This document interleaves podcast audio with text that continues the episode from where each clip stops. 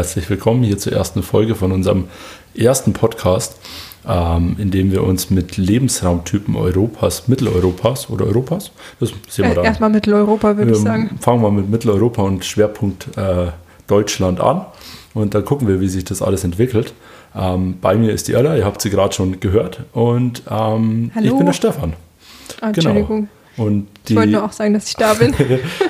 man sieht schon, ein, ein optimal eingespieltes Team.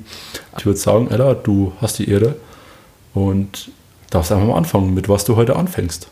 Ja, danke schön für die schöne Einleitung. Ich fange heute an mit Sandlebensräumen. Wenn man an Sandlebensräume denkt, also bei mir ist es zumindest so, ist die erste Assoziation eigentlich immer Küste, Meer, Sandstrand. Vielleicht ist das bei dir ähnlich. Hm, ich kann dir da auf jeden Fall beipflichten. Mhm. Ähm, wusstest du aber auch, dass es auch im Landesinneren eine ganze Menge Sand und Sandlebensräume gibt? Ähm, ich muss jetzt sagen, ganz überraschend tut es mich nicht, aber das soll ja auch so sein, weil wir sollen ja beide etwas Expertise mitbringen. Das, äh, das ist gut. Ähm, also pass auf, Sandlebensräume können nämlich überall dort entstehen, wo Gestein verwittert und dann von Wasser oder Wind irgendwo abgelagert wird. Und dann ist der Sand entweder noch oder wieder an die Oberfläche gekommen. Okay. Da gibt es dann zum Beispiel Flüsse. Wenn Flüsse frei von Verbau sind, dann können die sich verlagern und äh, eingraben. So kann Sand wieder an die Oberfläche kommen durch die Prall- und Gleithänge. Andererseits geht es aber auch durch äh, Tiere, die graben und dann, äh, wie Wildkaninchen zum Beispiel, Baue bauen und dann Sand an die Oberfläche bringen, aber auch Ameisen. Mhm. Es gibt äh, Ameisen, die bauen so Erdnester. Auch da wird Sand an die Oberfläche zurückbefördert. Da ist ja aber immer so ein bisschen das Ding, also der Untergrund muss ja dann schon sandig sein, ne? Ja. Also sie, sie, überwinden dann sozusagen, wenn ich das jetzt richtig verstehe, einfach nur die obersten, den obersten Meter Humusschicht. Genau, darum okay. geht's. Und der Gag ist, das ist immer eine ziemlich kleinräumige Geschichte. Okay. Ich habe das entlang von Flüssen immer mal wieder oder dort, wo sich halt Ameisen oder Wildkaninchen angesiedelt haben. Aber es sind immer recht kleinräumige, sandige Gebiete, wo ich offenen Sand an der Oberfläche habe. Muss ich jetzt tatsächlich schon mal so sagen, in Deutschland habe ich noch nie ein Wildkaninchen gesehen. Also ich persönlich. Ähm, also klingt also gerade relativ selten das Ganze. Ja, ich habe auch noch kein Wildkaninchen gesehen. Es gibt ja aber noch andere Gründe. Auch der Mensch ähm, bringt Sand an die Oberfläche, zum Beispiel weil er selber dran will, Sandabbau als Rohstoff für die Bauindustrie zum Beispiel.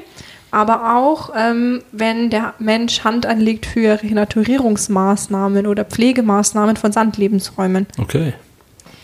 So, wie sieht denn jetzt so ein Sandlebensraum aus? Was muss ich mir darunter vorstellen? Das würde mich jetzt auch mal interessieren an dieser Stelle. Was muss ich mir eigentlich darunter vorstellen, Ella? Das hast du dich bestimmt schon immer gefragt, oder? Nee, voll. Wie sieht Sand eigentlich aus? Also in den Händen gehabt hast du ihn ja hoffentlich schon mal. Hm, den gibt es am Kasten. Mhm. Aber ähm, es gibt unterschiedlichste Ausprägungen. Also das reicht von offenen Sandflächen über lückige Silbergrasfluren. Da kann man sich dann so vorstellen, da stehen lauter so einzelne Horste, mhm. so Grashorste. Von, von was für einem Gras? Von Silbergras. Ah ja, das erklärt den Namen, ne? Es ist äh, leider nicht mal silber, sondern so leicht bläulich. Aber nehmen wir auch, oder? Genau, es ist auf jeden Fall gut zu erkennen, wenn man es mal draußen sieht. Ähm, dann gibt es aber auch so trockene Heiden mit Besenheide oder Sandgrasnelke drin. Auch ein typischer Sandlebensraum, mhm. bis hin zu Kiefernwäldern ähm, mit viel Flechten im Unterwuchs. Da ist jetzt gemeint die Waldkiefer, Pinus sylvestris, als eine Art, die sehr anspruchslos ist und auf sehr nährstoffarmen sandige Böden vorkommt. Ähm, und das fand ich ganz interessant. Eigentlich ist die Waldkiefer ein Zeiger, also eine Zeigerpflanze für magerste Waldstandorte. Das klingt nach Sand. Mhm, richtig. Das Problem ist nur, du kannst sie nicht mehr als Zeigerpflanze verwenden, weil die Kiefer ja für, Aus für Aufforstungen verwendet wurde und damit ihre ja, Indikatorwirkung komplett verloren hat. Außerdem gibt es auf Sand auch ganz viele Flechten und Moosarten, die können sich da gut halten, weil die sehr gut an Trockenheit angepasst sind. Ähm, außerdem gibt es dann vergraste Magerrasen und ganz kleinräumig können auch feuchte Sandlebensräume vorkommen. Muss man sich so vorstellen, dass es dann im Untergrund ganz kleinräumig wasserstauende Schichten gibt und dann kann sich da so ein kleiner ja, ein ephemerer Tümpel ausbilden, in dem also über eine gewisse Zeit Wasser steht, aber der wieder komplett austrocknen kann. Und typischerweise findet man auf oder in einem Gebiet, in dem sandige Böden vorkommen, verschiedene dieser Lebensräume, manchmal auch direkt nebeneinander in einem ganz klein strukturierten Mosaik. Und was all diesen Lebensräumen mehr oder weniger gemeinsam ist, ist, dass es extreme Lebensräume sind. Das heißt, sie können kaum Wasser speichern. Wenn es mal regnet, dann fließt es einfach durch. Ähm, Im Sommer wird es extrem heiß direkt auf dem Sand. Und ähm, sie sind sehr nährstoffarm, weil auch eben kaum Humusanteil im Boden ist. Und Sandlebensräume können, müssen aber nicht, aber können auch sehr sauer sein. Okay, aber eine Frage jetzt hier an der Stelle. Ja. Ähm, also wenn wir von, von Sand sprechen oder vom Sandlebensraum, dann müssen wir eigentlich schon unterscheiden zwischen verschiedenen Lebensräumen, die es auf Sand gibt. Ja. Habe ich das jetzt so richtig mitbekommen? Genau, und ich habe dir gerade ganz viele verschiedene aufgezählt, die dort vorkommen können. Okay.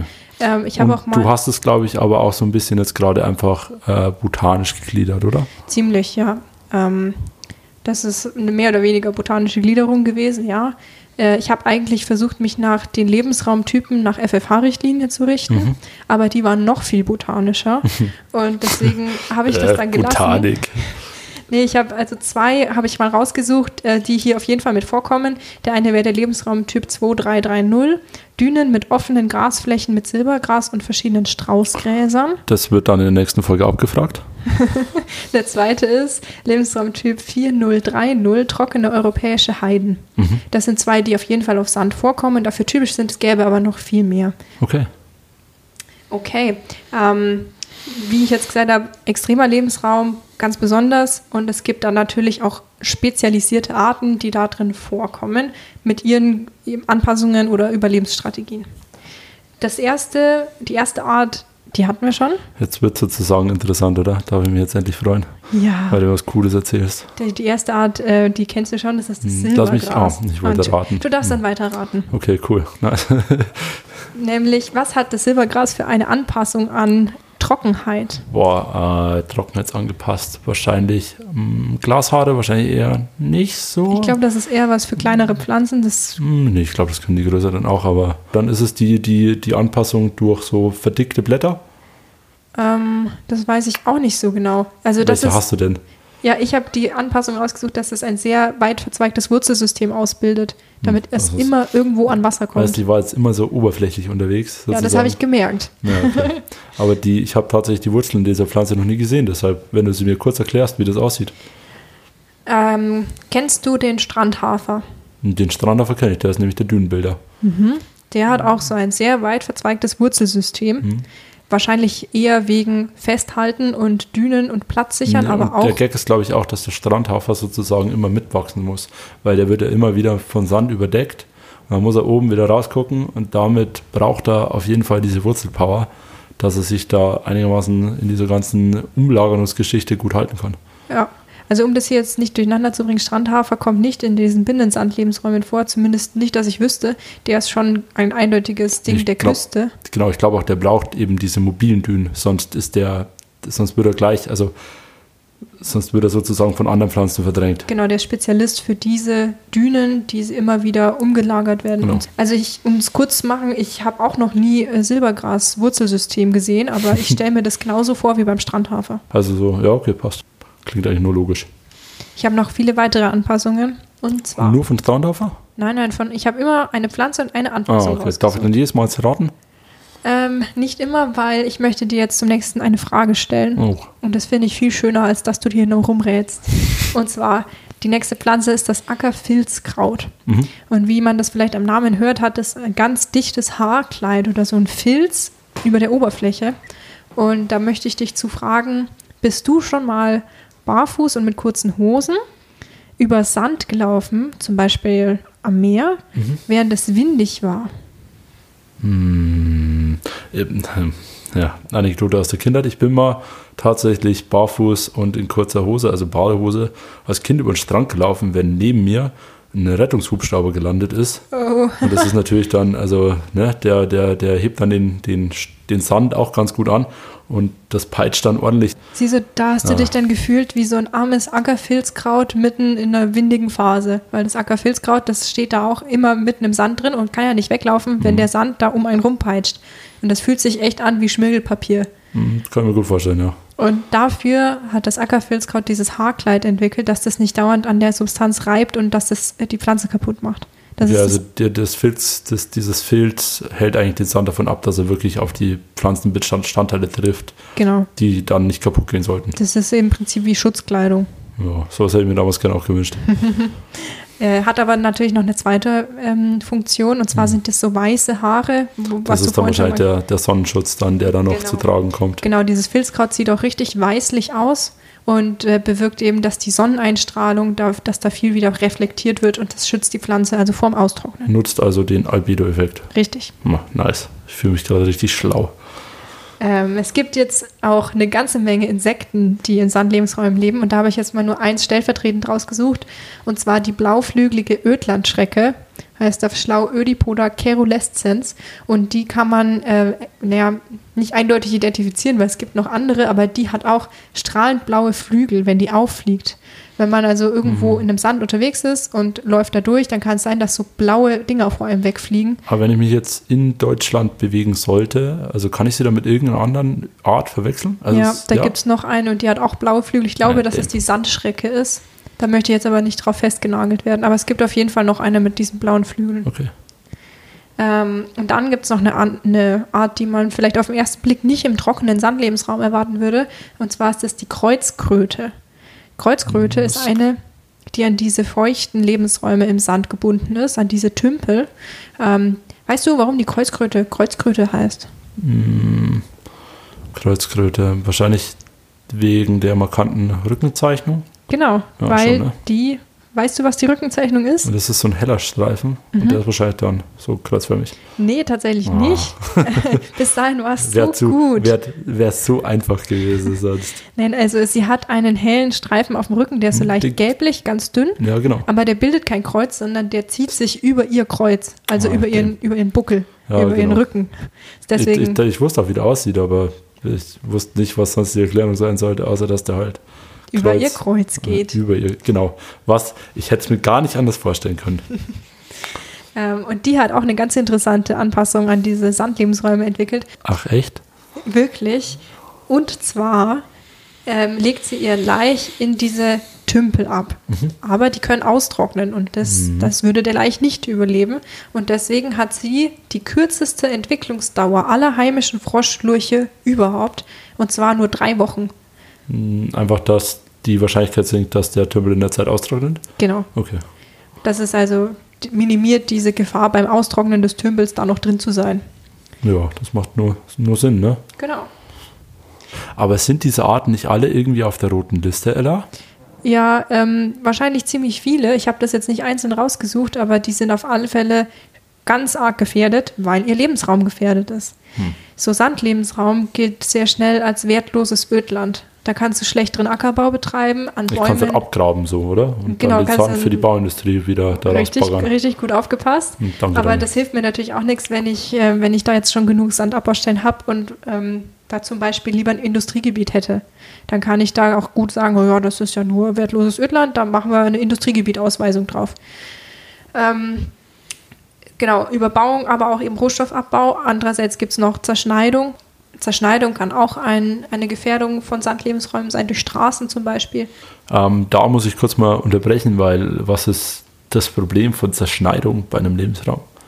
Du hast immer eine Wirkung, die von dieser zerschneidenden, sagen wir mal, es wäre eine Straße, eine Straße geht durch einen Lebensraum durch, da hast du immer rechts und links der Straße eine Wirkung eine, an Lärm, an Schadstoffemissionen, ähm, die die Lebensräume, die Tiere die, und die Pflanzen da drin beeinträchtigt. Und das heißt, nicht nur auf der Straße, also nicht nur die Straße, die jetzt Fläche überbaut, sondern auch in einem Streifen rechts und links davon hast du starke Beeinträchtigungen. Und das kann dann so weit führen, dass du ein, ein Stück, wenn es jetzt nicht Sandlebensraum wäre, sondern Wald zum Beispiel, dann kann es sein, dass der ganze Wald, wenn er nicht so wahnsinnig groß ist, durch so eine durchgebaute Straße für viele Tiere absolut unattraktiv oder gar nicht mehr als Lebensraum nutzbar ist. Hier für so kleine Tiere ist da auch Verinselung von Populationen ein Problem dann? Ja, auf jeden Fall, weil stell dir mal so eine Kreuzkröte vor, bis die über eine Autobahn kommt, da hat sie viele Chancen, überfahren zu werden. Da ist der Tümpel, der dann kurz austrocknet, kein Problem mehr. Genau. Wo waren wir denn jetzt? Ähm, Ah ja, genau. Es gibt noch eine, eine letzte Art der Gefährdung, die ich hier hervorheben will. Und zwar wurden viele Sandlebensräume früher genutzt, zum Beispiel als Weide für Schafe oder für Ziegen. Und wenn diese Nutzung aufgegeben wird, dann drohen diese Lebensräume zu verbuschen. Und wie das funktioniert, da möchte ich jetzt einen kleinen Ausflug machen zur Sukzession auf Sandlebensräumen. Äh, okay. Also fangen wir ganz am Anfang an. Das wäre mal gar nicht so schlecht. Ähm, am Anfang steht irgendeine Art von Störung. Also zum Beispiel ein Wildkaninchen, was mir da Sand rausschippt. Und ähm, das, also diese Störung führt zu einem offenen Sandboden. Da fangen wir an. Das würde ich jetzt mal so noch nachvollziehen können. Okay, dann ist meist das Erste, was sich da ansiedeln kann, das hatten wir heute schon zweimal. Das, das Silbergras. Richtig, das Silbergras. Das, das blaue Silbergras. Genau. Was, was nicht so heißt. Nicht, nicht durcheinander bringen lassen jetzt. Also am Anfang steht das Silbergras, das eben in diesen Horsten steht und mhm. ähm, so immer einzelne, ich nenne das jetzt mal so Vegetationsinseln auf diesem Sandboden bildet. Und da, dort. Ja, da ist jetzt, ähm, da habe ich jetzt ein kleines Problem mit deinem Beispiel. Weil, wenn ich mir so vorstelle, dass so ein Kaninchen da was rausschippert, dann äh, ist das nicht so groß, dass ich da so viele, kann ich mir nicht so viele Inseln von Silbergras darauf vorstellen. Dann stell dir doch entweder eine Kaninchenkolonie vor. Uiuiui. Oder stell dir vor, dass das eine andere Art von Störung war. Wir anfliegenden Sand haben. Also der Wind bringt uns Sand von irgendwo her und der bleibt an einer Erhöhung, wie zum Beispiel im Gebirgszug, ähm, großflächig liegen. Wir haben offenen Sandboden. Ja, das kann ich jetzt soweit noch nachvollziehen. Okay, da fangen wir an. Äh, das erste, was ich etablieren kann, ist Silbergras. Das ist eben das, was sich in diesen lückigen Horst, also was sich in Horsten äh, da immer hinstellt. Ach, mhm. Wie sagt man denn das? Das, äh, das wächst dort das in wächst Horsten. da in Horsten so vereinzelt, einzeln. Genau, es ist auf jeden Fall noch was, was Lückiges, wo immer noch äh, Sand mit rausguckt. Okay. Und da sammelt sich dann langsam, wenn dieses Silbergras mal abstirbt und dann kommt eine neue Generation, langsam sammelt sich im Boden organisches Material an. Das ist auch gut nachvollziehbar, glaube ich. Das schafft dann wieder die Voraussetzungen dafür, dass sich andere Pflanzen dort ansiedeln können, die etwas mehr als nur Sand und mehr als das Silbergras brauchen. Dann äh, siedeln sich immer mehr Pflanzen an. Die Nährstoffversorgung im Boden und auch die Wasserversorgung wird besser, weil der Boden immer ein bisschen mehr Wasser halten kann, wenn sich da mehr organisches Material drin ansammelt. Und irgendwann führt das dazu, dass sich erste Kiefern und Birken, so klassische Pionierbaumarten, dass die sich auf dem Sand ansiedeln können. Macht, macht Sinn. Sehr schön. Besonders weil die Bäume Pionierbaumarten heißen. Das klingt so gut, ne? Nee, und auch weil Pionier sagt, also der Pionier ist ja der, der da zuerst schon mal da ist. Wobei das Silbergras ja schon viel früher da war. Aber du hast ja auch Pionierbaumart gesagt und okay. damit passt es wieder. Gut. Ähm, also, wenn man das zusammenfasst, könnte man sagen, es ist eine Verbuschung. Es verbuscht, das heißt, der Boden wird beschattet und wird kühler. Und auf ganz lange Sicht entsteht ein äh, Wald aus, eben aus diesen Kiefern und der beschattet den Boden so weit, dass äh, weniger Licht durchkommt, die Temperatur am Boden sinkt und die Sandspezialisten, die ja auf diese extremen Lebensräume angepasst sind, werden von anderen Arten verdrängt und verschwinden. Mm, aber Sand ist ja da eigentlich immer noch drunter. Das schon, aber wenn ich jetzt eine, ein Filzkraut habe, was daran angepasst ist, ähm, diesen Sandsturm, nenne ich es mal, standzuhalten mhm. und sonst gar nicht so konkurrenzstark ist und das braucht es dort einfach nicht mehr, dann wird es einfach verdrängt von anderen Pflanzen. Okay. Ähm, das ist mal so ein ganz grober Überflug über die Sukzession, was passiert auf Sandlebensräumen, wenn da nichts passiert. Also muss weiterhin was passieren, aber wenn das natürlicherweise nicht mehr gegeben ist, dann kann es sein, dass der Mensch aus verschiedenen Gründen da vielleicht nachhelfen möchte. Das hast du sehr gut äh, dir erschlossen, Stefan. Das stimmt nämlich. Es gibt eine Reihe von Naturschutzverbänden oder äh, Landschaftspflegeverbänden, die Pflegemaßnahmen auf Sandböden umsetzen.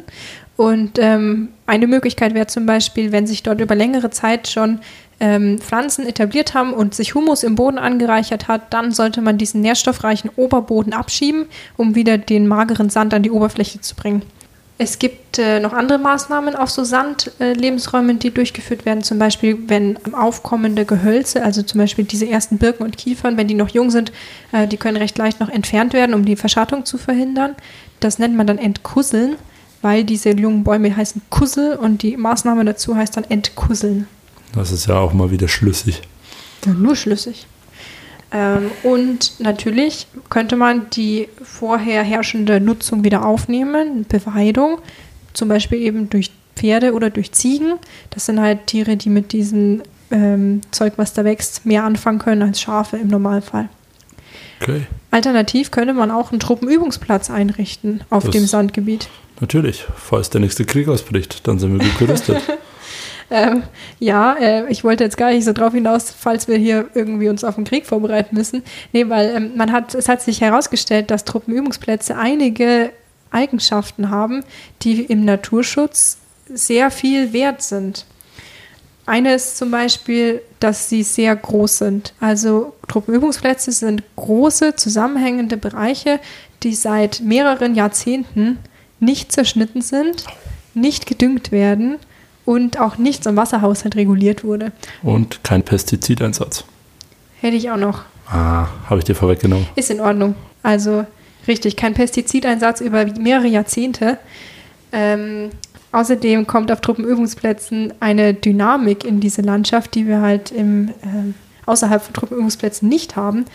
Denn was machen dort Truppen? Die üben. Und was üben die? Und das äh, Krieg spielen. Ja, Panzer fahren. Panzerfahren. Unter anderem, glaube ich. Also es ist ja nicht das Einzige, was die da machen, glaube Ja, aber darauf wollte ich jetzt hinaus. ich. Die, die, die schießen auch und Genau. machen so Explosionen und was fällt mir jetzt noch ein? Äh, Die machen bestimmt noch ganz viel anderes, aber ich möchte jetzt nur aufs Panzer Helikopter fahren. fliegen. Das machen sie aber auch außerhalb von Das Truppenübungsplätzen. stimmt. Das, kann ich aus eigener Erfahrung sagen. Ähm, ja, aber worauf ich hinaus will, ist Panzerfahren. Ein Okay. Panzer ist ziemlich schwer, der hat ja diese Ketten, der Mhm. sorgt für viel Bodenverletzung. Das heißt, wenn so ein Panzer mal mit Karacho irgendwo drüber fährt, vielleicht sogar Kurve, ich stelle mir den gerade so, so, Donuts. driftender, so driftender Panzer. Genau. Ja, okay, cool. Äh, da macht er den Boden kaputt, Mhm. reißt den auf, ich habe eine Störung, da kann dann wieder das Silbergras von vorne anfangen. Wenn der Panzer nicht gleich wieder drüber fährt. genau, wenn der Panzer nicht gleich wieder drüber fährt. Aber weil die ja so groß sind, die Truppenübungsplätze, ist die Wahrscheinlichkeit, dass er gleich wieder drüber fährt, ziemlich gering. Das heißt, das heißt ich habe räumlich und zeitlich sehr differenzierte Einwirkungen. Ich habe irgendwo, äh, irgendwo kann ich die Sukzession Jahre oder Jahrzehnte lang laufen lassen und kein Panzer fährt mir drüber und an einer anderen Stelle wird ständig wieder von vorne angefangen.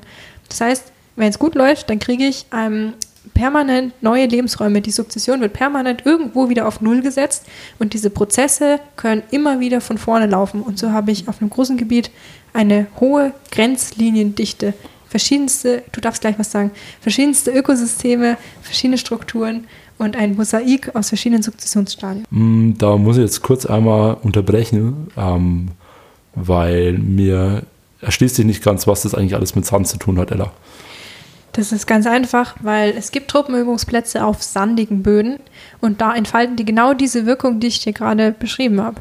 Und da habe ich dir auch ein Beispiel rausgesucht, nämlich den Tennenloher Forst in der Nähe von Nürnberg. Klingt jetzt so, als ob das Wald wäre, das war es auch mal, aber der Wald, der Forst, der dort drauf stand, wurde 1935 von der deutschen Wehrmacht gerodet, um dort einen Übungsplatz, Truppenübungsplatz einzurichten. Nach dem Zweiten Weltkrieg wurde dieser Truppenübungsplatz dann von der US-Armee genutzt und das bis in die 1990er Jahre hinein. Das heißt, so lange war da Betrieb, also Schieß- und Panzerfahrbetrieb. Und durch diese jahrzehntelange ähm, Nutzung, durch dieses Panzerfahren und Schießen und Offenhalten, konnten sich circa 110 Hektar offene Sandlebensräume in diesem Gebiet erhalten. Das klingt jetzt einigermaßen viel im Vergleich zu diesen äh, Kaninchenhügel vom Anfang. Da hast du recht. Und besonders, weil, ich habe ja gesagt, in der Nähe von Nürnberg, das liegt tatsächlich in dem Ballungsgebiet mit sehr viel Flächenbedarf für Siedlung, für Industrie und sonstiges. Ähm, nach, ähm, also in den 1990er Jahren wurde dieser Truppenübungsplatz dann stillgelegt und ähm, ziemlich schnell wurde klar, okay, da müssen wir jetzt irgendwelche Pflegemaßnahmen ergreifen, wenn wir diese Lebensräume erhalten wollen. Und so wurde ein Beweidungsprojekt mit Przewalski-Pferden und Pfauenziegen ins Leben gerufen, die eben in erster Linie für die Offenhaltung dieser Gebiete zuständig sind und in zweiter Linie auch ähm, problematische Neophyten bekämpfen. Also Neophyten sind ähm, nach der Entdeckung Amerikas durch Kolumbus, wobei Entdeckung jetzt auch schwierig ist, also nach der Fahrt von Kolumbus nach Amerika und zurück, Ich wüsste sogar warum. eingeführte Pflanzen, das ist jetzt aber nicht das Thema. Nee, aber eigentlich geht es gar nicht, doch das ist jetzt das Thema. Jetzt ist das das Thema. Stefan macht jetzt hier einen Ausflug. Okay. Und zwar ähm, äh, ist es so, dass man tatsächlich diesen Zeitpunkt gewählt hat, weil es geht gar nicht um so sehr um die Entdeckung der, der äh, der beiden Welt. Amerikas, ähm, sondern es geht mehr darum, dass die Handelsbeziehungen über Seefahrt zu dem Zeitpunkt so drastisch mehr werden, auch in andere Länder, also nach Indien, nach China, ähm, dass man diesen Zeitpunkt sehr gut wählen kann, weil da ganz viele neue Einflüsse von eben äh, Pflanzen und Tieren, die in neue Region kommen, geschehen sind. Genau, und dann haben wir da so eine neue Dynamik drin, die dann auch der Mensch sozusagen mit als Hauptträger verbreitet. Das war jetzt kein Satz mehr, aber ich, Ich glaube, ihr habt verstanden, was ich meine. Genau, also ich hab's, ich hab's verstanden. Ähm, es war jetzt auch nett, weil das war der Ausflug vom Ausflug, weil ich wollte ja nur sagen, was Neophyten sind. Ähm, also Neophyten sind dann Pflanzen, die nach diesem Zeitpunkt Mhm. bei uns hier Deutschland, Mitteleuropa das erste Mal auftauchen und nachgewiesen werden können, etc. Jetzt stelle ich mal eine gemeine Gegenfrage. Ich habe dich gar nichts gefragt. Du kannst keine Gegenfrage Doch, mache ich stellen. jetzt, aber du stellst die ganze Zeit Fragen. Äh, nennen Sie mir einen Neophyt. Ich nenne Ihnen einen problematischen Neophyt, Uiuiui, die spätblühende Traubenkirsche. das klingt richtig gemein und fies. Die kann sich halt sehr schnell zu so monodominanten Beständen entwickeln. Das weiß auch wieder keiner, was das ist. äh, das heißt, da kommt dann nur noch Traubenkirsche vor und Ja, sehr, sehr wenig anderes. Dann sagt mir das doch. Ziegen mögen die sehr gerne. Also ich kann mit einer Beweidung durch Ziegen diese spätblühende Traubenkirsche relativ gut zurückdrängen. Und deswegen gibt es im Tennenloher Forst Pfauenziegen, die sich um diese spätblühende Traubenkirsche kümmern. Dass die auch schön ihre monodominanten Bestände ausbilden kann. Na eben nicht. Dass sie die eben nicht ausbilden kann, Ah, ja. weil sie ja weggefressen wird. ähm, und weil ich weiß, dass du gerne so Anekdoten und Geschichten magst, habe ich dir noch eine Geschichte das rausgesucht. Das wird mir hier jetzt ganz klar unterstellt. Das bewerte ich dann danach, ob mir das gefallen hat. okay, da bin ich mal gespannt. Im Jahr Du- 1210 hat Kaiser Friedrich II. der Stadt Nürnberg Vergünstigungen zugesprochen wegen ihres kargen Umlands, also diese Sandlebensräume, in denen Nürnberg mittendrin liegt. Es gab wenig, wenig äh, fruchtbares Ackerland außenrum und ähm, so hat die Stadt dann als, als Ausgleich vom Kaiser zum Beispiel Handelsprivilegien zugesprochen bekommen. Das war aber ein netter Kaiser. Das war ja wirklich, der hat nämlich eigentlich, eigentlich müsste der Nürnberg hoch verehrt werden, wenn das, wenn das wirklich so stattgefunden hat, weil ähm, aus diesen Handelsprivilegien ist ein enormer Aufschwung der Stadt hervorgegangen. Sie wurde zur reichen Handelsstadt, vor allem für Gewürze. Und äh, so kamen die Gewürze nach, äh, nach Nürnberg, jetzt hätte ich schon beinahe gesagt, die ähm, später in den Lebkuchen verbacken wurden. Aber für Lebkuchen braucht man noch eine zweite wichtige Zutat, Oh, ich weiß es. ja, sprich, Honig. richtig, Honig. Und wo kommt der her? Aus, also zu der, zu, zu, zu dieser Zeit, ähm, heute würden wir sagen, wir gehen zum Imker und kaufen uns unseren Honig, aber früher, da ist man wahrscheinlich eher zum Zeitler gegangen und hat sich seinen Honig gekauft. Sehr gut, genau. Die Zeitler, für alle, die es nicht wissen, das sind ähm, aber auch ein Beruf. Also der Zeitler ist äh, der gewerbsmäßige Honigsammler gewesen, ähm, der dann Honig von wilden oder halbwilden Bienenvölkern aus dem Wald geholt Genau. hat. Ich würde sogar sagen, dass das ein bisschen mehr war tatsächlich, weil sie auch wirklich ähm, mit Absicht Höhlen angelegt haben, Mhm. in Höhen, wo kein Bär und kein anderer Mensch am besten, also ein Mensch, der es nicht weiß, ähm, hinkommt. Ne? Und Ja, wobei das durchaus passieren konnte, dass die mal mit Bären in Konflikt geraten sind und deswegen waren die Zeitler Mhm. eine der wenigen, wenn nicht sogar die einzige, ja, wahrscheinlich eine der wenigen Berufsgruppen, die mit Armbrust bewaffnet zum, zur Arbeit gehen durften. Ha, witzig. Ähm, nee, aber da noch zu, ja, ja, okay, passt. Okay, La- Lassen wir so stehen. haben wir die Zeitler jetzt äh, genug behandelt, weil eigentlich geht es ja um den Honig und wo der Honig Mhm. herkommt. Du hast es schon gesagt, aus dem Wald. Genau. Und zwar in Nürnberg aus dem Nürnberger Reichswald. Mhm. Der ähm, ist also, es ist also wichtig, dass es da viel Wald gibt, aus dem dann auch entsprechend viel Honig genommen werden kann. Ich habe eine Frage. Was hat das mit dem Sand zu tun? Das, gut, dass du das fragst. Denn dieser Reichswald ist nur deswegen so groß, weil er auf so schlechtem Land steht, dass es sich nicht gelohnt hat, den dafür für Ackerland unten drunter zu roden. Die Grenzen des Reichswalds sind einfach über Jahrhunderte hinweg fast identisch geblieben. Und nur so konnten so alte Bäume da ähm, wachsen und so lange stehen bleiben, dass man da Höhlen drin anlegen konnte für die Zeitlerei. Nur Okay. so gab es so viel Honig und dann in Kombination mit den Gewürzen sind in Nürnberg die ganz berühmten Nürnberger Lebkuchen entstanden. Und so hängen die Nürnberger Lebkuchen ganz eng mit den Sandlebensräumen rund um Nürnberg zusammen. Ja, da bin ich ja echt äh, froh, dass es den Sand da gibt. Ja. Jo, äh, hast du dem Ganzen noch was hinzuzufügen jetzt? Wir werden unsere Quellen auf jeden Fall im Zusammenhang mit diesem Podcast veröffentlichen, weil wir, glaube ich, beide der Meinung sind, dass es sehr wichtig ist, wenn man ähm, nachvollziehen kann, woher welche Informationen kommen. Genau. Dann probiere ich mich mal an, einer, an, an der allerersten Abmoderation. Ähm, ich weiß gar nicht, wo ich anfangen soll. Also erstmal danke an dich, Ella, dass du hier heute diesen Lebensraumtypen oder diesen Lebensraum vorgestellt hast. Sehr gerne. Äh, es war eine unterhaltsame Stunde für mich. Für euch wird es wahrscheinlich ein bisschen kürzer. Äh, wir werden mal gucken, wie wir das jetzt weiterhin gestalten wollen. Wir können Und- ja schon mal verraten, dass der Stefan die nächste Folge erzählen wird. Und ihr dürft uns, wenn ihr Lust habt, noch euer Feedback schreiben. Da gibt es eine Feedback- Feedback-Mail dafür, die dann wahrscheinlich in dieser Folge auch in der Beschreibung stehen wird. Und in der nächsten können wir die auch mal sagen, weil die gibt es einfach noch nicht. Und ansonsten bleibt mir eigentlich nicht mehr viel. Wir bedanken uns fürs Zuhören, würde ich sagen. Und beim nächsten Mal ist es dann auch schon etwas besser einstudiert. Und damit auf, auf Wiedersehen. Tschüss.